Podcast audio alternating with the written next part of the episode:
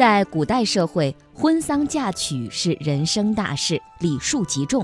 那么老北京是首善之区，聘礼尤其讲究，有大聘礼、小聘礼之分。先跟大家说一说这个小聘礼。小聘礼呢，就是订盟之礼，相当于现在我们所说的订婚礼。需要制备的礼物是新娘的衣物、新娘的首饰、洋酒、果饼等。当然，有趣的是，老北京一直把洋酒呢作为聘礼，这可能和明清时期北京对外交流比较多有关。各国使节来到北京，都会有商团随行，顺便来北京贩卖，美其名曰进贡。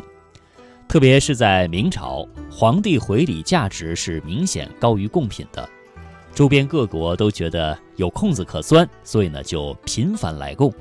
致使明朝政府难以负担，只好规定对方来贡次数及随行人员的数量。但是严格守约的人呢并不多。到了清朝，会事先要求对方贡使提交礼物的名单，好对等呢进行还礼。但这也引起了很多外交上的误会，毕竟是别人来送礼，却先要确定对方送什么，实在是有些不礼貌。后来英使。马贾尔尼和俄使戈洛夫金对这个规定啊是非常的不满，他们认为清朝封闭蛮憨的这种具体表现，其实呢清廷啊也是无可奈何，既要充面子，又不肯当冤大头。此外呢，明末清初期间，北京还生活着很多的传教士，他们自己酿葡萄酒，得到了康熙、雍正。乾隆等几代皇帝的喜爱。马加尔尼访华的时候，乾隆曾经用葡萄酒招待，马加尔尼就说这种酒至少不比当时欧洲最好的葡萄酒差，所以老北京对洋酒可能并不陌生。那么至于大聘礼，又称完聘之礼，具婚书、聘金、币帛、首饰等物，属纳币之敬，送往女家。女家也随轻重而回报，完聘礼物由媒人等作陪送往女家。老北京的规矩是送新娘穿戴用品、洋酒、活鹅等，份额比小聘礼要重。嗯，那刚才我们说到了啊，这个大聘礼当中包括活鹅啊，很多人可能感觉非常的好奇，哎，为什么要送活鹅呢？因为其他地区大聘礼啊，大多是送活鸡的。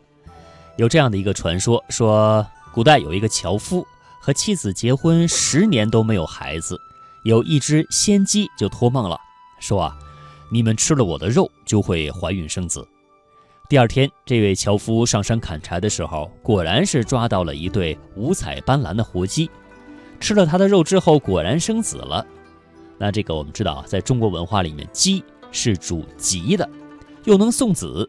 所以呢，就按照一般的规矩要送六只，而且必须是阉鸡，因为阉鸡的羽毛呢会更为丰满。那么，为什么老北京却送活鹅呢？以至于鹅肉要比鸡肉啊要贵好几倍，这可能是上古的遗风了。它出自《诗经》，有这样的一句话，写道：“雍雍明艳，旭日旦始，视如归期，待兵未判。”那么这四句的意思是：旭日初升，大雁鸣叫，男方要抓紧时间，因为二月就将正式举行婚礼。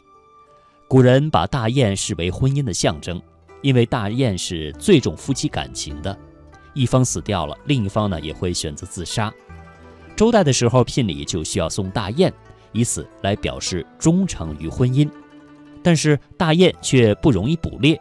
所以渐渐就用大雁驯化的鹅来代替了。其实以鹅做聘礼的情况并不是老北京所独有的。根据《泰拳乡里》的记载，凡三等人户之下聘，用酒一成，鹅二只，布匹二只，茶一盒。北方不产茶，但是鹅酒并不难得。泰拳是明代黄佐的字，他呢是广东人。他这本书记载的是岭南风俗，至于谁样影响谁啊，现在可能就没有人能够说得清了。